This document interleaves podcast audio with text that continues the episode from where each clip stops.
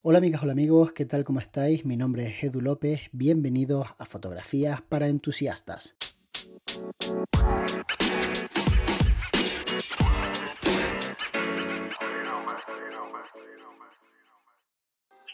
Hola Edu, ¿qué tal? ¿Cómo estás? Mi pregunta es este, ¿cómo empezar a escribir tu blog de fotografía? Sobre las pautas, los primeros pasos, qué, qué, qué estrategias seguir, cómo planteártelo, cosas técnicas y también que nos cuentes tu experiencia, cómo empezaste tú, cómo iniciaste, cómo te lo planteaste, cómo fueron las primeras publicaciones y con respecto a eso, ¿no? para que nos, este, nos aclares un poco lo que, lo que vamos a esperar o a los que recién queremos empezar con eso, a qué nos vamos a enfrentar. Muchas gracias, Edu. Muchas gracias, Josep, por tu pregunta. Me alegra mucho que la hayas hecho y te hayas animado a mandármela. Yo empecé a escribir en mi blog en el año 2009 aproximadamente, porque en aquel momento estaba de moda tener un blog. Era como lo último, lo máximo. Poco menos que si tenías un blog eras alguien, porque tenías un lugar donde escribir. Daba igual si te leían o no, porque nadie miraba esas métricas pero tú sabías que teniendo un blog te sentías un poco importante. Eso empezó a cambiar porque aparecieron las redes sociales, como todas las que conocemos, y entonces la gente empezó a dejar de escribir en sus blogs porque ya no tenían tantas visitas. Y además el blog pasó a cumplir otra función igualmente importante que no era la de tener reputación y comunicar ideas, sino la de posicionar la página web en Google. Y este es principalmente la razón actual de que muchas páginas, entre las que incluyo la mía, tengan un blog.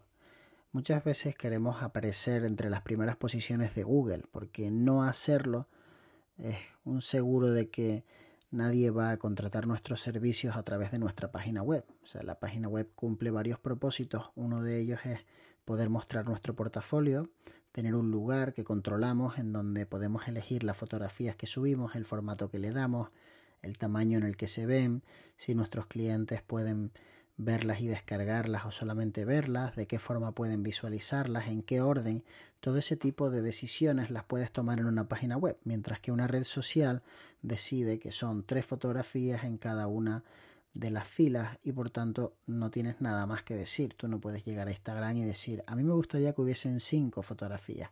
Eso no existe, porque Instagram decide por ti qué distancia hay entre una fotografía y la siguiente, dónde aparece el texto, con qué tipografía, mientras que en una página web puedes hacerlo tú, todo eso.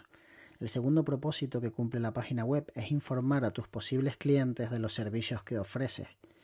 Y obviamente es importante tomarse esta parte en serio porque la mayoría de la gente que visita tu página web con intención de contratar, en este caso un fotógrafo, necesita saber qué es lo que ofreces.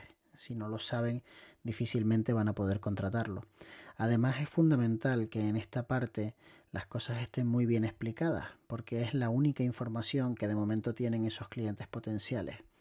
Y aparte de eso, hay mucha gente que incluye galerías privadas y otros módulos dentro de sus páginas web, a lo mejor pues tablones de inspiración, pero la gran mayoría de personas añaden un blog y en ese blog suelen publicar muchos de esos trabajos que quizás no son tan espectaculares para publicarlos en tu portafolio, pero que no quieres que se pierdan en el olvido y te gustaría que los viera la gente y que pudiera ver cómo trabajas.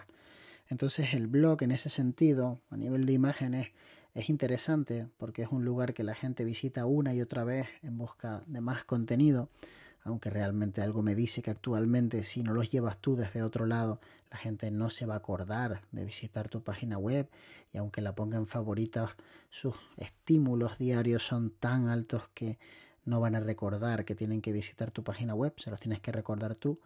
Pero lo cierto es que este tipo de entradas no posicionan de momento. Las imágenes no posicionan en Google, lo, hacen los textos, con lo cual vas a tener que escribir texto al lado de esas imágenes, normalmente al principio y al final, o directamente artículos de opinión o artículos en donde explicas algo a las parejas. La cosa está en que si realmente tú tienes un blog, por ejemplo, de bodas, como acabo de decir, y quieres escribir para posicionar esa página web bien en Google con determinadas palabras claves, lo que no puedes hacer es sencillamente limitarte a escribir un texto que es infumable, que realmente nadie puede entender porque está mal escrito para posicionar la página web.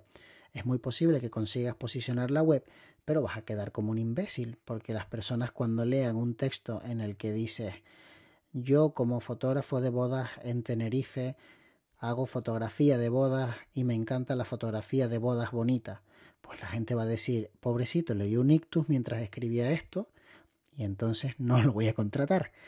Entonces, el reto realmente está en conseguir escribir un texto que sea lo suficientemente atractivo como para que quien lo lee no sienta que tu objetivo es posicionar el blog en Google en las primeras posiciones. Porque además es curioso, pero necesitamos estar en la primera página para conseguir que la gente nos dé la oportunidad de ver nuestro trabajo. Y si no es así, vas a tener que pagar anuncios para que la gente llegue a tu página web, bien sea a través de una red social como Instagram o bien sea utilizando la herramienta que tiene Google que se llama AdSense. De tal forma que vas a pujar por palabras claves para que cuando una pareja ponga, por ejemplo, fotógrafo de bodas, tú aparezcas en las primeras posiciones. El problema es que incluso apareciendo en las primeras posiciones, como todos nosotros sabemos que es un anuncio pagado, porque además Obviamente Google se encarga de recordártelo, dándole un aspecto ligeramente diferente al resto de la búsqueda. Vamos a pensar que no es de tanta calidad esa página como quien aparece de forma orgánica. Así que no nos queda otra que intentar coger y crear un blog en el que intentemos posicionar nuestra página web de la mejor forma posible, pero como te digo, de una forma elegante. En cuanto a la forma de escribir un blog, yo te recomendaría que tuvieses muy claro exactamente de qué vas a hablar en cada uno de los artículos que decidas escribir, porque lo peor que te puede pasar en un blog es que el espectador no sepa a qué atenerse, que de repente empiece a leer y tú empieces a divagar. Entonces, divídelo en tres grandes bloques, de tal forma que puedas escribir un primer bloque presentando el problema, un bloque en el que lo desarrollas y un tercer bloque en el que aparece el desenlace. Si por ejemplo vas a escribir sobre una cámara de fotos como la última cámara que sacó Sony, puedes intentar buscar un titular llamativo para aparecer en los buscadores, como por ejemplo merece la pena invertir 4.000 euros en una cámara de fotos. Sony tal y cual. Y ese podría ser el título de tu blog. Y a partir de ahí, el primer párrafo se centra en explicar que Sony acaba de presentar una cámara que tiene una serie de características que la hacen muy especial, pero un precio posiblemente desorbitado.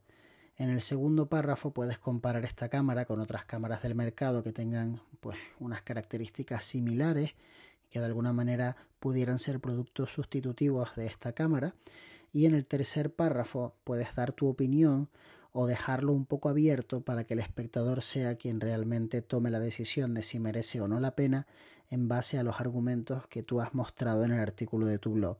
Al final lo más importante es que cuando estés terminando de escribir el artículo y lo leas una y otra vez, tengas la sensación de que el tiempo que has dedicado a leerlo ha merecido la pena. Porque si creamos contenido para que la gente lo disfrute, lo que no tiene ningún sentido es que cuando nosotros mismos leamos nuestro propio contenido nos aburra muchísimo y nos dé ganas de cerrar la página web.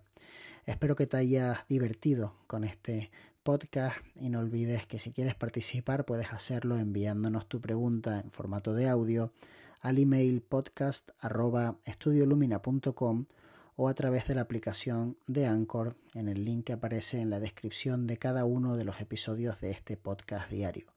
Nos vemos muy pronto. De hecho, nos vemos mañana.